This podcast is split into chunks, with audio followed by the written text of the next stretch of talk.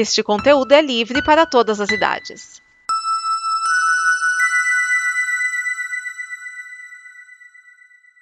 Obrigado por dar play neste programa.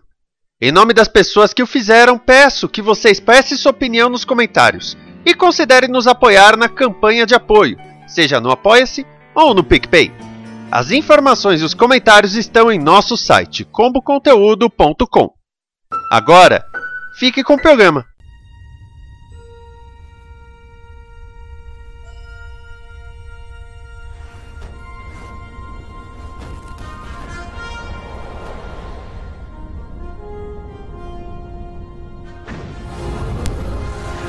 Frequências de saudação abertas, esse é o Droba 9, o seu programa que traz sempre uma análise de episódio de Star Trek, nessa que é a sua terceira incursão no mundo televisivo. Eu sou Vinícius Schiavini e hoje nós vamos com o episódio onde se encontram fontes agradáveis. Gente, que título! Que foi ao ar originalmente no dia 27 de setembro de 2021 e esse episódio tem uma frase que é a melhor frase. Hello, mother. Ou seja, olá, mãe. Dita pelo Andy Billups, o nosso engenheiro-chefe que participa do episódio. Então vamos para a trama? São duas tramas diferentes. Uma delas nós temos Mariner e Boiler precisando levar o Agimus, que é um computador super inteligente e maligno para a Terra, para que ele fique lá no Instituto Daystrom. O problema é que a nave auxiliar acaba caindo num planetinha e o Agimus tenta fazer com que um se vire contra o outro enquanto eles tentam sobreviver. Mas a história principal é que a nave Cerritos é procurada pela Monavin, a capitânia Risperiana, e aí, a rainha risperiana fala assim: então, é, nós estamos com um problema técnico e a gente precisa da expertise da frota estelar, ou seja, do engenheiro-chefe, o Andaritu Billups, que é o filho da rainha. Ele abdicou do seu cargo de príncipe para poder entrar na frota estelar e há uma questão: a rainha quer que ele faça sexo. E por que, que ela quer isso? Porque em Hesperia, se o príncipe fizer sexo, ele automaticamente tem que assumir o cargo de rei, que é o que a mãe quer. Ela quer que ele siga o, o caminho dela, né, como regente de Hesperia. Hesperia é um planeta que, por ter dragões, eles acabaram montando todo um sistema é, meio medieval, fantasioso, aguardos umas armaduras, eles moram em castelos, até pergunto pra ele: Você morou num castelo? Ele: Morei. Ah, que legal. E tem esse lance que ele precisa transar. Num primeiro momento, é até interessante que é, essa parte sexual é deixada de lado, porque ele acha que a mãe dele quer persuadi-lo a virar rei e tudo mais. Mas depois ela entra em ação quando ele, achando que perdeu a mãe e que vai ter que se tornar rei, decide fazer os sexos. Só que tem uma, uma reviravolta muito da engraçada. Por outro lado, Mariner e Boiler, eles têm uma trama ligeiramente chata. Ela dá uma reviravolta no final, mas é basicamente o Agimus falando: Não confie na Mariner Boiler, porque a Mariner te enganou e confia em mim. O mais legal é que o Agimus foi interpretado pelo Jeffrey Combs. E o Jeffrey Combs, ele já fez bastante coisa na franquia. Ah, o que? Você me pergunta? Bom, em Deep Space Nine ele fez três personagens, tendo um Ferengue entre eles. Já em Voyager ele fez o Penk. E em Enterprise ele fez dois personagens, sendo que um deles é o Shiran, o Andoriano que ajuda às vezes a Enterprise em algumas questões e é quando a raça dele acaba se juntando à Federação. O Jeffrey Combs é o ator com maior número de participações em Jornada nas Estrelas, excetuando a Major Barrett, porque a Major Barrett atuou, mas ela também uh, fez a voz do computador, até nos filmes. Então, se você contar a voz no computador, ela ganha. Se não, é o Jeffrey Combs, que aliás a turma de Enterprise falou que queria até torná-lo fixo na série, caso a série tivesse sido renovada por uma quinta temporada. Pra ver. Agora, é, essa, essa história, como você pode notar, tem, tem dois lados. Um deles é parente chato e o outro computador maligno. Tá? Falando primeiramente do computador maligno do Agimus, só na série clássica tem três episódios com computadores malignos dominando sociedades e planetas. A única diferença é que esse é um computador bem menor, porque os outros eram computadores do tamanho de uma sala, porque estamos falando dos anos 60 em que computadores tinham tamanho de salas. Esse é, dá para carregar no colo. E o Agimus, conforme ele é levado para o Instituto Daystrom, ele ainda fala: Não, olha, eu posso entrar para a federação e ser o próximo 7 de 9. Eu posso ser o Agimus de 1. 7 de 9, personagem de Jerry Ryan, que apareceu em Voyager e depois em Picard. Se você assistiu Picard, sinto muito. O Instituto Daystrom, que fica em Okinawa, no Japão, é o principal centro de estudo científico da Federação e foi homenageado por né, foi baseado em Richard Daystrom, que apareceu na série clássica.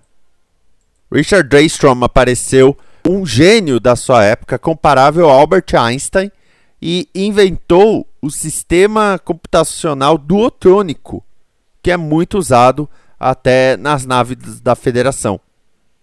Aí, depois disso, temos o Instituto Daystrom, que fica em Okinawa, no Japão, e apareceu é, na série Picard.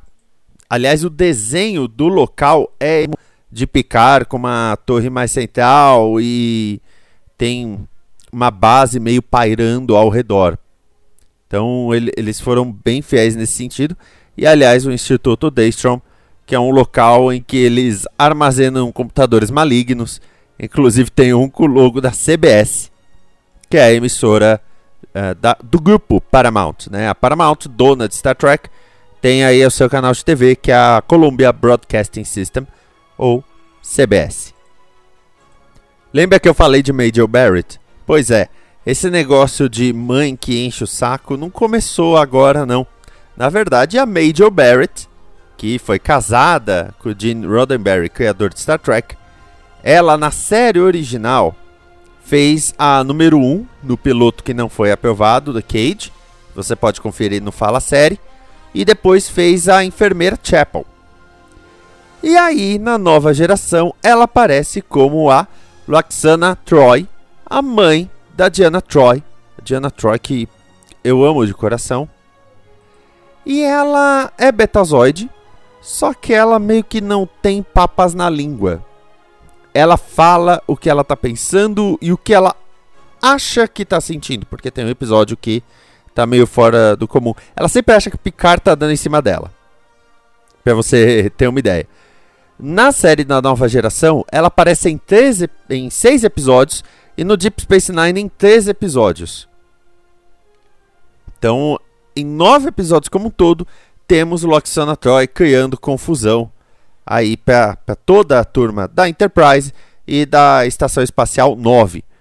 Esse negócio de mãe sem noção é ligeiramente recorrente na franquia, começando por ela. Se você assistiu a série ou acompanhou depois no Droba 9, você sabe que em Picard nós vemos onde está a Diana Troy. E aliás, nessa época do Lower Decks, provavelmente ela está na Titan junto com o Riker.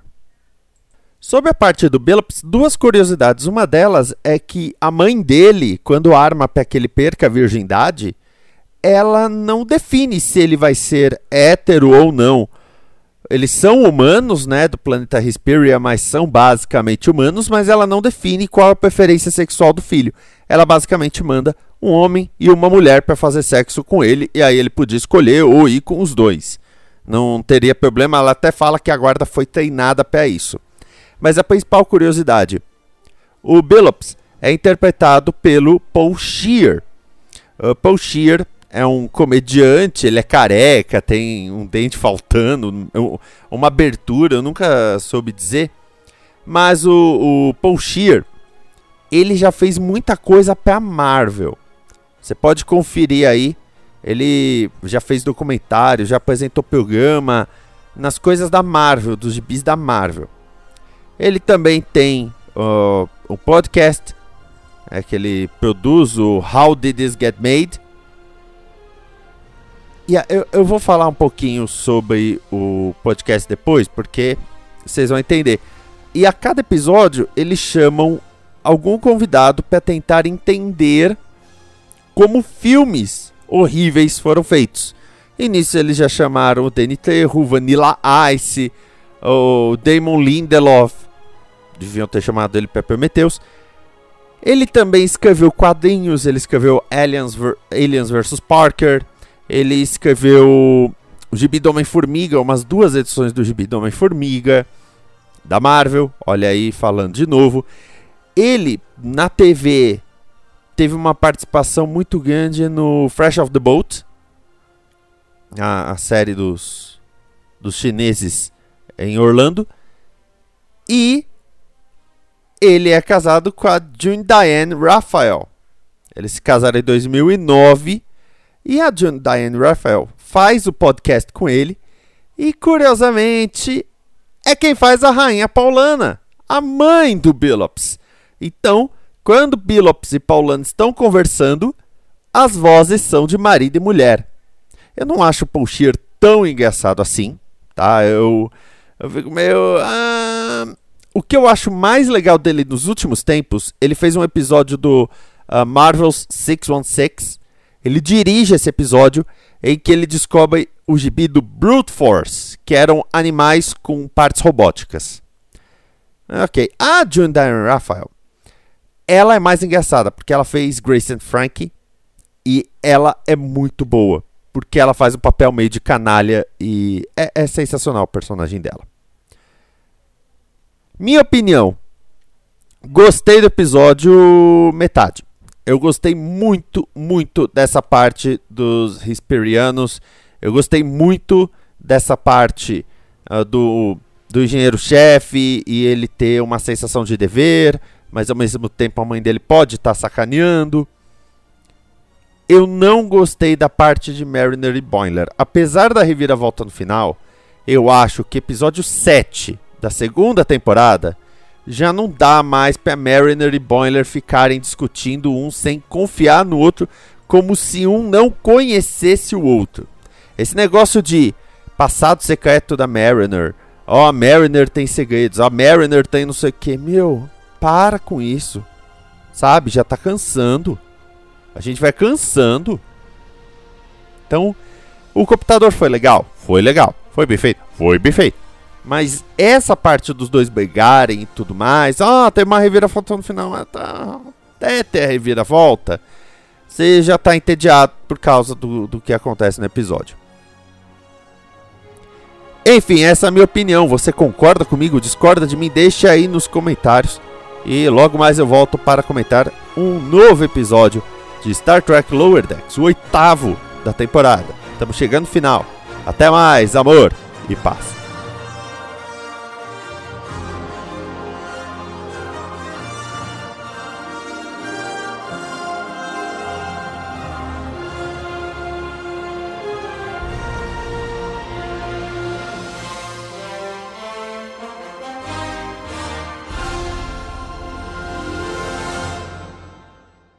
Esta é uma produção da Combo.